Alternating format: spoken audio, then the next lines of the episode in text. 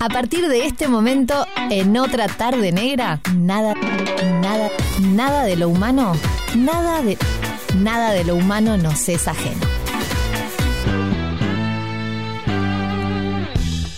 Señoras y señores, nada de lo humano nos es ajeno con Bernardo Borkenstein. Buenas tardes, negra, ¿cómo andás? ¿Qué haces, Ver? Aquí andamos, disfrutando de otro día de calor. Está hermoso. Divino el día, divino. Está, no lo sequemos igual. No lo sequemos, este, pero es un día, y si la semana pinta igual, para ir al teatro y para ver esta maravilla que la Comedia Nacional está poniendo, que se llama Estudio para la Mujer Desnuda.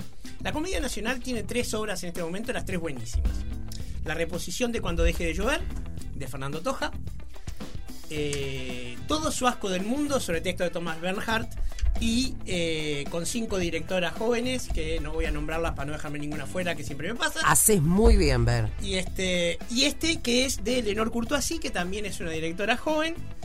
Y eh, tiene temas filosóficos, mitológicos, por supuesto, teatrales, aclaro a la gente, no es que cambió la columna de hoy y que ahora Bernardo se dedica al teatro, aunque sí, Sí me dedico al teatro. se dedica al teatro, pero digo que estamos haciendo un enfoque filosófico. Exacto. y mitológico de una obra de teatro que desde ya les digo, quedan seis funciones, 800 entre este butacas en el Teatro Solí son pocas, se van, muchas ya están vendidas. Hay que ir, o sea, este soy muy enfático en aconsejarle a los oyentes que tienen que ir a ver esta maravilla porque es algo que está cambiando la historia del teatro en Uruguay. Si es un poco más, no lo sabremos todavía. Pero esto eh, se desprende de la nueva dirección artística de la Comedia Nacional a manos de Gabriel Calderón, que eh, llegó pisando fuerte y bajo el lema La Comedia Nacional arde, la prendió fuego. Ah, o sea, están prendidos fuego literalmente, metafóricamente y teatralmente. Este estudio para la mujer dormida, perdón, para la mujer desnuda, me confundí con la canción, eh, es eh, un estudio, o sea, quiere decir, es una investigación sobre la novela de Armonía Somers que se llama La mujer desnuda. Armonía Somers es una escritora uruguaya ya fallecida que publicó este libro en 1950 y fue muy desconocida y cuando se la conocía en ciertos círculos fue muy resistida. ¿sí? Por las temáticas que utilizaba. La mujer desnuda es un- una obra este, bastante feminista, muy para la época. Eh, hoy Leonor Courtoisy le tuvo que imprimir algunos cambios para, para que no quedara poco feminista, pero el, el ayornamiento que le hicieron al estudio está muy bien, ya lo vamos a comentar. Y eh, se trata de lo siguiente: el incipit de la obra, que es la parte que, este, que se pone delante, lo dice literalmente. El día que Rebeca Lynn, que cumplió los 30 años, ocurrió lo que ella había venido sufriendo por adelantado desde hacía mucho tiempo. Nada. Chan. O sea, esto es lo, lo peor que nos puede pasar. Cuando uno está eh, ansioso porque llegue un momento y que no pase nada, a uno le deja un vacío tremendo. Entonces, ¿qué hace Rebeca Lynn? Que se corta la cabeza. No estoy spoileando. Esto pasa al principio de la obra, antes de que levanten el telón, incluso te lo cuentan. Entonces, o quizás en el momento de levantar el telón, estamos ante una obra donde hay elementos de, de realismo mágico, evidentemente, porque Rebeca que se vuelve a colocar la cabeza y sigue caminando como si nada. El tema es que este acto de cortar la cabeza, eh, simbólicamente y filosóficamente, da para mucho y es lo que vamos a analizar en un rato. Primero vamos un poco de, de ficha técnica. Como les dije, el texto y la dirección es de Leonor Courtoisy, eh, una directora joven con una cabeza bien diferente. Cuando escuchen este nombre, que aparte es un apellido ilustre en la cultura uruguaya, yo les aconsejo seguirlo. Eh, tiene una novela que se llama Irse Yendo, cortita, intensa, preciosa, que también la recomiendo. Y se apoya en el dramaturgismo de Laura Pous. Esto es algo que yo le diría a todos los directores que están empezando. Apoyarse en un dramaturgista es esencial. Y Laura Pouso es de las mejores dramaturgistas, tiene mucha experiencia, tiene formación académica en Francia, es doctora, etcétera. O sea, estamos hablando de alguien con mucha formación. Pero el dramaturgista, de alguna manera, evita que el director haga cosas eh, que de repente, por leer mal un pasaje del texto o por no conocer una referencia, arruinarían la obra o no llega a ser lo que podría ser. No pasa esto con los grandes directores, lo que voy a decir ahora. Pero, por ejemplo, la gente está muy acostumbrada a, eh, a pensar en Hamlet y cree varias cosas que son falsas. La primera es que Hamlet es joven. No, Hamlet es Romeo. Hamlet tiene 30 y es bastante boludito ya. Pará, pará, pará, pará, pará, pará, pará. alguien de 30 no es joven. En el 21. Ah, Pero en pensé aquella que- época estaba en edad de ser rey de Dinamarca. Sí, tenés razón. Claro, ahora no, claro. Ahora son adolescentes, bien con la Claro, te iba a decir, pará. Ya cuando te dicen, eh, cuando te delimitan algo, ¿no? ¿Te acordás de la tarjeta joven? Sí, claro, Era hasta los supuesto, hasta los 29. 29. Claramente, ahora no puede ser hasta los 29. No, hasta los 35, por ejemplo. Claro, ya cuando es algo que te dicen, bueno, esto es de tal edad a tal edad, y vos ya no entras en ese. Exacto. Eh, es aparte el horror. concepto tarjeta joven ya no tiene sentido, tendría que ser una app o algo así. Obvio, obvio. Pero obvio. este, entonces el tema de Hamlet, como te decía, no es joven, es un hombre. Joven, sí, pero hombre. Y eh, no es dubitativo, o sea, no, no es que Hamlet eh, no sabe qué quiere hacer. Hamlet sabe que no quiere estar donde está, se quiere ir corriendo a Dinamarca. Pero además, esa famosa escena donde Hamlet tiene una calavera en la mano, no es el monólogo ser o no ser. Y yo ya vi dos obras en donde aparecía un remedio de Hamlet con una calavera en la mano diciendo ser o no ser. Y no con intención humorística. Ah, Eso es lo que pasa cuando el director lee mal un texto. Esto, por supuesto, no le va a pasar a Leonor Curtoasí ni a ningún director formado. Pero este pasa. Y el dramaturgista evita estas cosas. ¿Qué más importante? ¿Saber lo que quiero ser o lo que no quiero ser? Mira, eh, es muy importante tener claro qué es lo que no querés. Porque podés querer hacer muchas cosas, pero seguramente las que no querés las querés evitar a todas. Obvio. Entonces Sí, vos- yo creo que prefiero saber lo que no primero. Exacto. O sea, eh, eh, eh, es más claro tener, este, es mejor tener claro los caminos que no querés recorrer, porque no vas a poder recorrer todos los que querés, pero vas a poder elegir alguno. ¿Qué querer ser en la vida? Sí. Es un tema para tratar Es un tema filosóficamente. para. Sí, sí, claro, por supuesto. La Este, cuestión vocacional. Sí, sobre todo lo, lo, lo que en inglés se llama mucho el camino no tomado, ¿verdad? The road not taken. O sea, esa este, famosa mirada nostálgica al pasado en un momento de bifurcación donde siempre pensás, ¿por qué no elegí para el otro lado? ¿Está? Sí, eso lo podemos hablar claramente. La tenemos entonces. Dale. Bueno, entonces, eh, el elenco son Roxana Blanco, Florencia Zabaletti y Alejandra Wolf, las este, actrices de la Comedia Nacional. eh, Serena Araujo como becaria o como actriz invitada, no recuerdo. Joel Fassi y Camino Ripoll también como, como actores invitados. Y de la Comedia Nacional, Fernando Banet y Luis Martínez. Están increíbles todos los actores, pero Florencia Zabaleta hace un trabajo sobrehumano. Ella es la protagonista, ella es Rebeca Linke, y sobre ella recae eh, todo el peso de ser la mujer desnuda. ¿sí? Cosa que hace eh, con una maravilla. O sea, el tema del desnudo de la actriz pasa a ser algo ni siquiera secundario, de cuarto orden respecto de las cosas escénicas fuertes que están pasando en escena. Pero igual, para ella es un esfuerzo enorme, requiere una disciplina y un talento y un trabajo increíble y este es un tour de force, o sea, y hace varias funciones por semana y supongo yo que quedará cansadísima porque es mucho trabajo. Aparte, eh, por, ese- por decisiones es- estéticas, el Solís está todo vaciado, el, el escenario, y es un escenario gigantesco. Y ocho actores lo tienen que habitar todo, entonces tienen que desplazarse mucho, incluso correr, y cansa físicamente. Realmente eh, toda la parte teatral en sí está maravillosa. Y las funciones son jueves, viernes y sábados a las 9 y los domingos a las 19. O sea, cuatro funciones por semana, pero quedan seis. ¿no? O sea, les aconsejo a la gente que, que, que tengan en cuenta esto y que estamos viendo algo que no se va a repetir. O sea, podrán reponerla, pero un evento teatral como este difícilmente vuelve a ocurrir. Por otro lado, yo recién hablaba del tema del feminismo de la novela de, de Armonía Somers y del planteo que hace eh, Leonor Courtoisí. Yo tengo un tema con todos los teatros eh, que imponen una visión o que bajan línea o que tienen una ideología, llamémosle. No me gusta que me den discursos. A mí no me gusta que me sienten a darme una clase. Entonces, yo creo que si hay un mensaje tiene que ser actuado y representado. Y acá no hay ningún... este, ¿A qué te referís con que no te gusta que te den un mensaje? O sea, que te bajen un verticalazo político. Exacto, o- exacto. Ah, Como el teatro de Brecht, que, que- que- que- que es, este, doctrinal. O sea, no me gusta que, que haya teatro que, que vaya a educarme.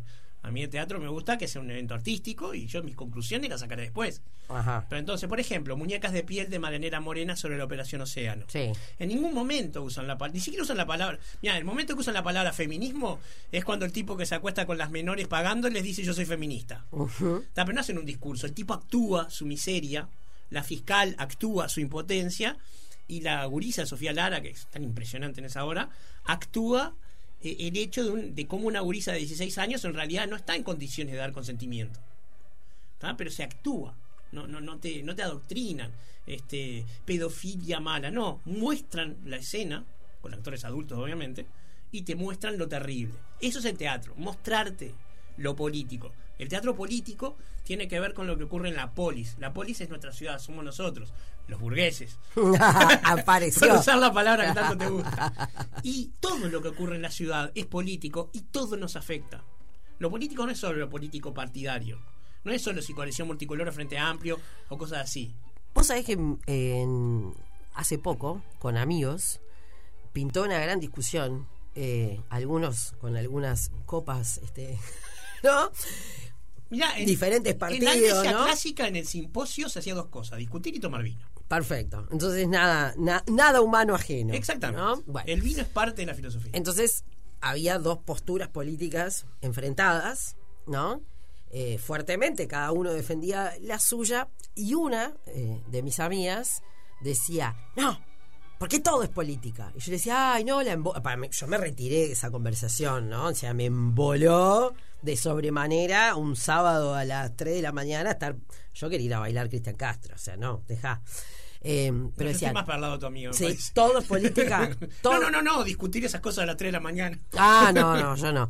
Pero mm, ella decía que todo, todo, todo era política. No, todo no, la forma en que hacemos la sopa no. No, no es que todo es política. Pero es político. Como que no- si rascás, todo terminan siendo decisiones políticas. A ver, si le afectan a la sociedad, es político.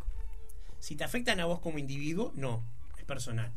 Entonces, si vos este, salís manejando mal el auto y chocas 40 autos, Mm. eso no es un acto político, eso es un acto personal tuyo desafortunado. De que no aprendiste a manejar Si nunca. vos empezás a predicar que hay que manejar a contramano, bueno, ahí lo convertís en un acto político, porque estás tratando de influenciar en la sociedad.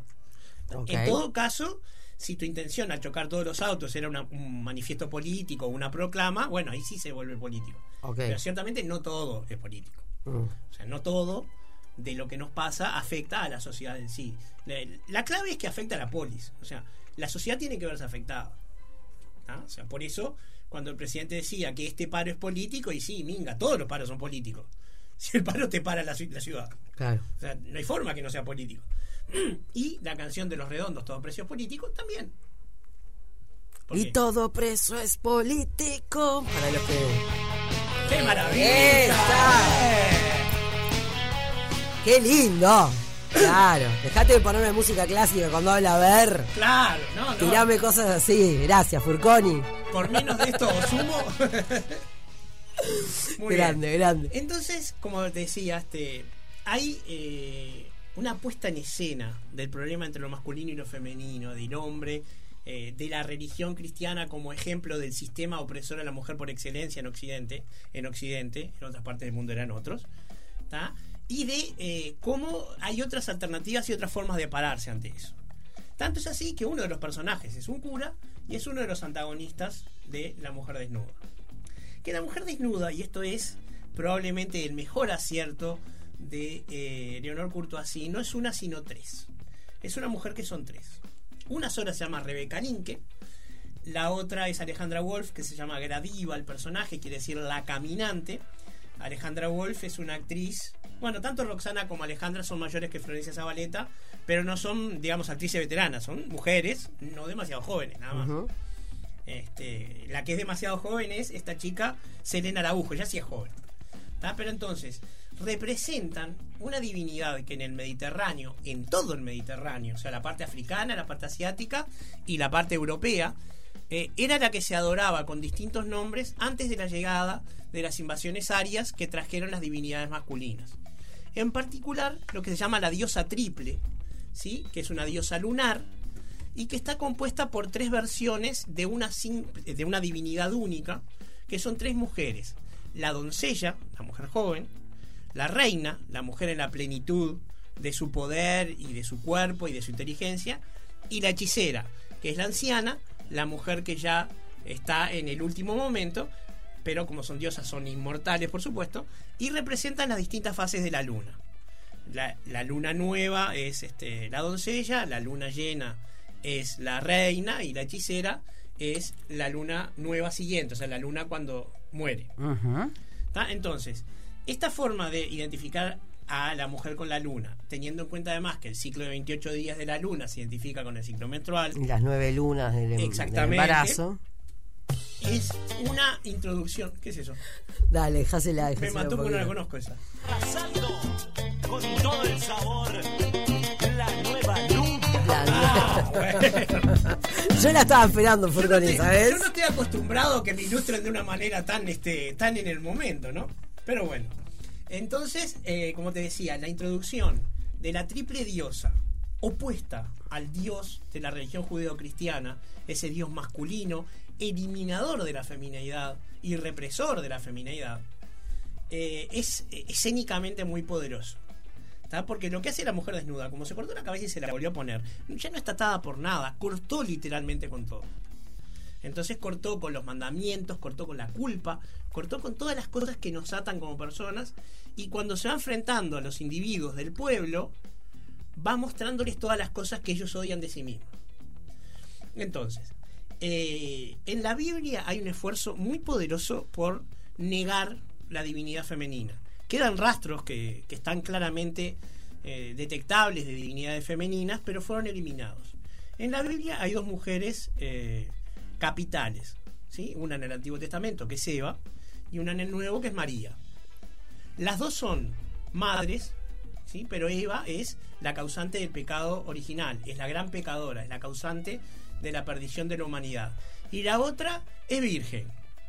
Entonces, ¿qué opción tiene un hombre entre esos dos modelos de mujeres? Son dos modelos limitados. ¿Qué mujer quiere que la pongan en un altar y la miren de lejos? Ninguna. ¿Y qué mujer quiere que le digan que es la culpable de todo? Ninguna. Entonces hay una tercera mujer, pero en el folclore eliminada de la Biblia, que es Lilith. Lilith fue una mujer creada junto con Adán, del barro, igual que él, y que eh, dijo, yo soy igual a vos, no me voy a someter. Eh, en, ese, en el caso de, someterse quería decir tener sexo con Adán arriba como si fuera el que mandaba, solamente. Entonces como se negó y Dios le dijo que, que- que se entregara a Adán y se dijo que no, hizo mediante unas sus artes mágicas, salió volando y se fue del paraíso y se dedicó a ser la reina de la noche. Es la encarnación de todos los terrores humanos. Pero mira qué terrible, que para que una mujer sea dueña de su destino y de su sexualidad y ese todo, tenga que ser el demonio nocturno, el terror que acecha a las personas. El pato Darwin. Ah, no. ese- El terror que aletea en la noche, sí, no, no. Este, soy este el que rompe la yema de tu huevo frito. Claro, No, no, no. claro. Pero la figura de Lilith es muy poderosa y está siendo reivindicada por eh, muchas literaturas feministas nuevas, porque es la mujer que no se somete a la divinidad que radica la libertad de las mujeres. Y la mujer desnuda, junto a las tres, que son Florencia Zabaleta, Rebeca Ninca, Alejandra Wolf y Roxana Blanco, eh, se manejan de distintas maneras. O sea, Alejandra Wolf, que es la mujer, que es la reina, se maneja con un personaje con mucha ironía, le da órdenes a Rebeca Linke, y eh, Roxana Blanco es la que dice, no, no hagas, esto no es así, no importa, no vale nada, no pienses, ¿sí? O sea, como una empuja hacia adelante y la otra un poco que frena. Todas las mujeres, creo que todos los seres humanos, dentro de cada uno de nosotros, habitan como muchos. Sí, como en la película Intensamente. Claro, exacto. No, sí, obvio, el que nos maneja toda la, la- creo que lo nombramos la otra vez, sí. que nos manejan todas las perillas, nos manejan todas las emociones, pero me refiero a que mm, hay muchas María Noel dentro de María Noel, ¿no? Eh, acorde a que, y todos, los hombres también, las mujeres quizá lidiamos con otras cuestiones, ¿no? Sí, hay con otras. trinidades- Hay trinidades masculinas también. Por ejemplo, Zeus, Poseidón y Ares son una trinidad masculina. por supuesto que hay esta. Pero es algo simbólico, o sea, no, no es que tengamos una especie de esquizofrenia y nos partamos en tres, sino que tenemos tres aspectos que a lo largo de nuestra vida en momentos priman uno y en momentos priman otro. ¿sí? Hay, una cosa que es particular de, de todos los seres vivos móviles, que es el reflejo de lucha y huida, lucha o huida. Cada vez que nos vemos este, enfrentados a una agresión, nuestro organismo responde haciéndonos tomar, en menos de lo que podemos pensar, una decisión: peleo o huyo. ¿Sí? Y eso es lo que se conoce como la decisión vital. Entonces, si de repente el que me ataca es un ratón, me lo pienso. Pero si lo que viene es un rinoceronte corriendo, voy a salir rápido. Y no lo voy a pensar, porque la decisión la voy a tomar antes de que pueda pensar. Entonces se puede dividir a, a las personalidades de muchas maneras. Está la tríada del psicoanálisis, la tríada del análisis transaccional, hay muchas formas. Pero esta es eh, poderosamente simbólica porque trata de una diosa a la que se adoraba. Acá estamos hablando de Artemis, de, de, de- de Atenea, de Venus, Afrodita. Estamos hablando de Cibeles, que vino de Asia, la, diosa romana. Tomaba muchos nombres. Isis en, Egipto. Era una diosa que estaba este, adorada en todos lados. ¿Y que era la divinidad? El tema es que cuando los hombres y las mujeres adoraban a esa divinidad, era un matriarcado y no había represión y no había tanta criminalidad y no había agresividad en la sociedad. ¿Por qué? Porque cuando se impone el patriarcado y se impone una divinidad como la divinidad de la Biblia, lo primero que se impone además es el tabú del incesto Claro. y el tabú del parricidio. O sea, eh, ¿qué quiere decir eso? En casa, activo sexualmente, solo es papá y a papá no se lo puede matar. Entonces, ¿qué queda para los niños? Un momento bastante terrible a los momen- al momento de tratar de convertirse en un hombre. Para el niño varón. ¿Sí? Entonces, todo esto es. Freud y ha sido discutido, rebatido mucho, pero tengo solo un rato en la columna para dedicarme a eso. Y la divinidad femenina, la, triple diosa, barre con todo esto. Y Rebeca Ninke con su cabeza cortada y su tajo sangriento en, el cuello, se, como dicen al principio de la obra, entra a todas las casas de los pueblos y se mete en las casas de las personas. Y cada vez que pasa los enfrenta con algo de ellos que no quieren. Eh, por ejemplo, hay eh, dos actores maduros en la obra que son Daniel Martínez, que es el cura, y Fernando Banet, que sintetiza en sí dos personajes de la novela, que se llama Juan, que es uno de esos personajes. Y el que interactúa con Rebeca Lynn, que es Juan, ¿sí? que la ama, se enamora de ella, pero como está casado no puede llegar a ella físicamente. Se quiebra. En la novela, Juan sí tiene sexo con Rebeca Linke, pero acá razonablemente se muestra de que no, no logra juntarse con su propio deseo. Y el cura, que eh, por supuesto está mucho más reprimido y con su sexualidad mucho más este, cuestionada que la de un hombre casado que tiene hijos y que tiene una vida sexual, quiero decir. Entonces, él no puede relacionarse con Rebeca Linke, no llega a comunicarse, pero interactúa con Gradiva, con la mujer grande, con la que es una madre. O sea, Que sublima ahí la. la, la- y es María. ¿tá? Es la mujer que no, que no es peligrosa sexualmente porque es una virgen. Y tiene una escena que está resuelta con unos parla con un parlante y un micrófono muy, muy bien resuelta escénicamente, porque además ese parlante después, en un momento, queda sonando como un corazón. Y no voy a decir cuándo ni cómo, pero queda muy fuerte, porque en ese momento cuando un, un bajo, un buffer queda sonando con esa con ese ritmo, es, imposible que no te altere. ¿tá? Porque cuando escuchamos una frecuencia cardíaca, eh, siempre nos sincronizamos de alguna manera con eso. Obvio, obvio. Para, tenemos pausa, ¿no, chicos? Pausa, ¿verdad? Perfecto. Hola, Roquesada. Bueno, los chicos del Gorri, la isla Gorriti. No, no, este, un día nos vamos a hacer una buena foto con esos gorros. Yo traigo el mío, ¿está? El de la playa. Que lo llevo y no lo uso, pero eh, uno tiene que llevar el gorrito igual, asegurarse de tener el gorrito ahí. Sí, sí. Como Pausa. Sebastián Bayrech.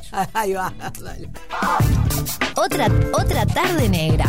100% radio, radio. 100% negra. 100% negra. Seguimos. ¿Te gustó esa Roque? Para ver si ya estoy. Seguimos. en otra tarde negra. Con nada de lo humano nos es ajeno. Con Bernardo Borkenstein. Bueno, a ver, me está trabajando el bocho Y bueno, la- fuertemente. ¿eh? Y esta obra es imposible que uno salga sin que le pase nada. O sea, la gran mayoría de las personas la ama, pero nadie sale indiferente de ahí. Y realmente se ponen en juego cosas muy fuertes. Yo recién hablaba de esto de, de la antinomia entre hombres y mujeres, pero a mí me gusta más pensar que es un tema de enfrentamiento de energía femenina y masculina. Ajá. Que no necesariamente quiere decir que haya un hombre y una mujer involucrados. Puede haber dos hombres o dos mujeres, es, es irrelevante, es un tema de enfrentamiento de tipos de energía. Quiero cambiar una concepción. Sí. A ver si me ayudas. Que muchas veces la gente cree que, si bien por, por supuesto que uno dice comedia nacional y son palabras mayores, Sí. Que como que para ir a ver la comedia nacional hay que ser muy elevado y si no, eh, es como que no lo vas a entender o no, no, lo... no, no, no. no. ¿Verdad? nada. La Comedia Nacional es un teatro este muy variado y si bien te hacen alguna obra realmente compleja, también hacen este obras cómicas. Van a hacer Esperando la Carroza este año. Eso va a ser maravilloso, ¿eh? Maravilloso es esto, Esperando la Carroza va a estar buenísimo. Este, Claro, porque, a ver, también hay una. Esto es una- glorioso, Una, es falta- una falsa dicotomía entre teatro culto como teatro difícil. ¿no? El teatro tiene que pegarte en el pecho. Y, si, y si no pega en el pecho. Tenés un freezer. Está fallando el teatro, ¿no? Porque si no te pega, falló el teatro. O sea. Si te están haciendo una obra, este, qué sé yo, un, un, un Molière este, que, que no resuena en la sociedad actual, y bueno, no, no es el teatro que hay que hacer. Claro. Eh, hay Molieres que sí resuenan, ¿no? Pero bueno, entonces te decía este enfrentamiento. La mujer desnuda, como cortó con esos 30 años, está cumpliendo 30 años, está en su fiesta, y en ese momento se decía que no tiene nada que hacer, y desnuda se pone un abrigo y se va de su cumpleaños. Así empieza la obra. Entonces se va enfrentando con los distintos personajes del pueblo, y cada uno de los personajes va enfrentándose a, a sus limitaciones, a sus negaciones, pero fundamentalmente a la imposibilidad de hacerse cargo de su propio deseo. ¿Cuál es tu deseo? Mi deseo es estar con la mujer desnuda. Bueno, tengo que estar con la mujer desnuda. Pero Juan dice, no, no puedo. El cura dice, no, no puedo. El cura, porque, bueno, porque, por lo que Sí, sea. sí. Entonces, este, los conflictos se establecen de ese lado. Y la actuación de Florencia Sabareta es increíble porque tiene un registro muy diferente al de Alejandra Wolf y Roxana Blanco. Cuando aparecen Alejandro o Roxana, opa, aparecen dos monstruos en escena, una energía muy fuerte y Florencia es mucho más sutil y hay una, un contraste impresionante y marca una fragilidad que eh, le viene muy bien al personaje de Rebeca Link, pero a su vez una gran firmeza. O sea, porque ser frágil no quiere decir este, ser una gelatina, hay una gran firmeza en el personaje, porque ella sí sabe por lo menos qué es lo que no quiere, que es lo que estábamos hablando hoy. ¿Sí? Es Rebeca Link que sabe qué es lo que no quiere. Entonces, por ejemplo, este, en un momento cuando le dicen algo del futuro, no, no, no, yo estoy muy anclada en el ahora. A mí dame la hora. Y eso es algo muy interesante. Era muy, muy New Age. No, todo lo contrario, no, no, todo lo contrario. ¿El Eh, aquí eh, y el ahora? Sí, sí, sí, el ahora vení, dale. Hacete cargo de lo que estás diciendo. No, no. No, no el ahora, este, om, vibremos alto, no, para nada. Ah, ok. Está, eh, Nietzsche cuestiona en la genealogía de la moral eh, a la religión abrámica, religión judeo-cristiana, como una religión que niega la vida actual porque dice que tenemos que vivir pensando en el premio de la vida futura. Mientras tanto la vida se te pasa y no haces nada de lo que realmente querés. Y esta obra plantea eso. El premio no está en la vida futura, está en esta vida y hay que vivirla. Y el teatro tiene una particularidad, que el tiempo en el teatro es cíclico. ¿sí? El tiempo no transcurre linealmente en el teatro como en otros lados. ¿Por qué? Porque la obra empieza, termina, se cierra el teatro, los actores y el público se van, y después vuelve a empezar en el mismo tiempo que empezaba. Entonces cíclicamente empieza y corre por el mismo tiempo. No es que hoy ves la obra que transcurre un 26 de abril, perdón, un 20 de abril y mañana la obra va a transcurrir el 22 de abril. Justo en esta hablan de la fecha, pero no importa. Eh, para la obra es la misma. No es que pasan los días en la obra y estás viendo a los mismos personajes en otras circunstancias. Entonces es un tiempo cíclico. Y tiende al mito del tiempo del eterno retorno que dice que eh, el tiempo transcurre cíclicamente y un millón de veces vamos a estar vos y yo acá hablando y un millón y de veces más vamos a hacer las mismas cosas. Y una eh, existencia auténtica, digna del superhombre para Nietzsche, pero este, digna de, de cualquier persona que se presenta, es una existencia en la cual no hay momentos que vos tuvieras miedo de volver a vivirlos otra vez. Y la única manera que vos puedas tener miedo de que un momento no lo querés volver a vivir es cuando eso fue un momento en el que no fuiste fiel a tu deseo. Por supuesto, hay un tema, todo de discusión respecto de las tragedias, cuando pasa un está- accidente, estaba pensando eso. cuando a uno lo agreden, ¿está? Pero este, estamos hablando de los momentos que dependen ¿Quién de puede querer volver a vivir algo que lo marcó? A ver, no quiere decir que cuando te pasa algo espantoso, después no le encuentres un lado positivo, no sé si hay un positivo, pero bueno, un aprendizaje, por lo menos. Claro, pero es que vos no tenés nada para hacer, en- eh, por ejemplo, cuando está involucrada la muerte. Vos lo- simplemente vos lo que tenés que decir es, de lo que estaba en mis manos, hice lo que tenía que hacer o lo que quería hacer. ¿tá? Que no es que cuando, qué sé yo, me agredieron, me callé por el que dirán y no le contesté como quería contestarle. O no viajé a donde quería viajar, no hice lo que quería. O sea, el tema de estar de acuerdo con tu deseo. Entonces, una religión que te dice no hagas, ganan puntos para disfrutarlos en la vida siguiente, es lo contrario a la de la diosa blanca que te dice viví, hacete cargo de tu deseo. Y Rebeca que va enfrentando a todos con su deseo, y a algunos le va bien y a otros le va mal. Pero sobre todo enfrenta al público con esta situación. Claro.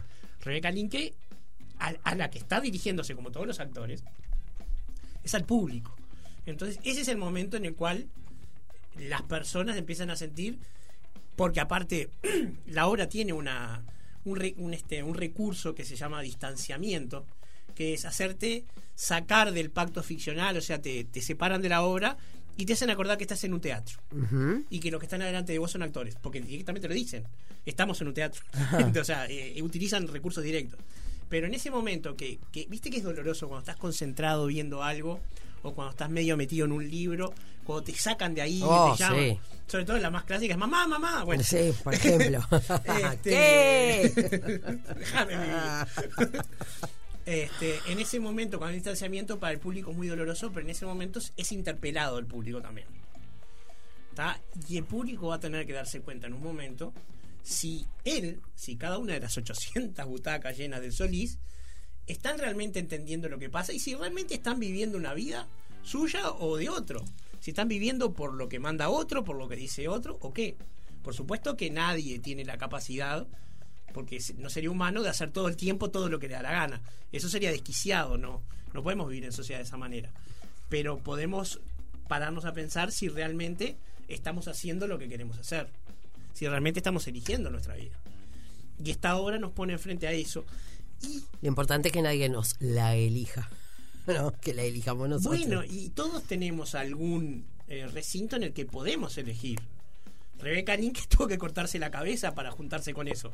Pero todos más o menos este, tenemos la posibilidad de decir, bueno, yo no puedo irme de mi trabajo, pero a lo mejor este, puedo intentar desarrollar otras habilidades para conseguir otro trabajo o buscar otro, o lo que sea. O sea, y lo mismo con cualquier otra circunstancia, una carrera que estoy estudiando que no me gusta. Lo que sea que me haga dar cuenta que estoy viviendo algo que no es mi deseo. ¿tá? Entonces tú me dirás, bueno, pero no podemos satisfacer todos nuestros deseos todo el tiempo. No, tampoco. A veces tenemos que elegir eh, por decisión propia, que también es este, una acción, digamos, soberana, Mm. no satisfacer ciertos deseos. No, y además uno tiene que aprender a lidiar con las frustraciones, porque no Por todo depende de nosotros. Bueno, claro. O aunque vos quieras una cosa, bueno, siempre va a haber alguien que te la va a bajar un poco. Y, Está claro, bueno. pero una religión que te dice que una mujer es mala y la otra es virgen y que tenés que reprimirte todo el tiempo te infantiliza. La que te obliga a decidir, bueno, eh, hacé lo que quieras, vení o no vengas, pero bancate las consecuencias de tus acciones. Está, bueno, esa es una que te quiere adulto, que te enfrentas te- justamente con, con la responsabilidad de tu humanidad. Entonces el pueblo va a tener que tomar una decisión porque Rebeca Lynn, que lo ha este, revolucionado de una manera terrible, y no puedo decirle lo que pasa porque para eso hay que verla. Por supuesto. Ver, contanos nuevamente entonces, Sí. ¿cuándo está esta obra? Bueno, quedan seis funciones, jueves, viernes y sábados a las 9, domingos a las 19 en el Solís. El 24 no hay funciones porque es feriado municipal, que es el domingo. Y eh, trabajan Roxana Blanco, Florencia Zabaleta y Alejandra Wolf, Serena Araújo, Joel Fassi, Camilo Ripoll, Fernando Banet y Luis Martínez. Eh, la escena entre Fernando Banet y Florencia Zabaleta es para filmarla y que vaya a ser objeto de estudio en las universidades porque es increíble. No, no, realmente es muy, muy, muy buena esa escena. Excelente, Y- entonces. Y, bueno, y nos veremos la semana que viene cuando nada de lo humano nos es ajeno. Nada de lo humano nos es ajeno. Eh, me interesa el tema de la vocación, el hacer lo que uno quiere hacer. Ayer en una charla con mis alumnos de conducción de radio pintó este tema eh, y el que está buscando, ¿no? Porque creo que de las mayores bendiciones que uno puede tener en la vida es cuando joven se da cuenta de lo que quiere hacer. Después, sin duda, lograr conseguirlo, ¿no? Pero darse cuenta a dónde uno quiere Nadie ir. nos garantiza que el yo viejo va a querer lo mismo que el yo joven, pero cuando Por coincide está buenísimo. Y bueno, lo haremos la semana que viene si yo quiero. Ah, bueno, si vos querés, dale, yo quiero, después vemos si me frustró o no. Gracias. Nos vemos. Chao.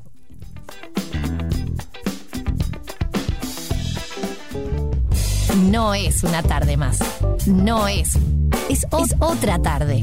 Otra, otra tarde negra.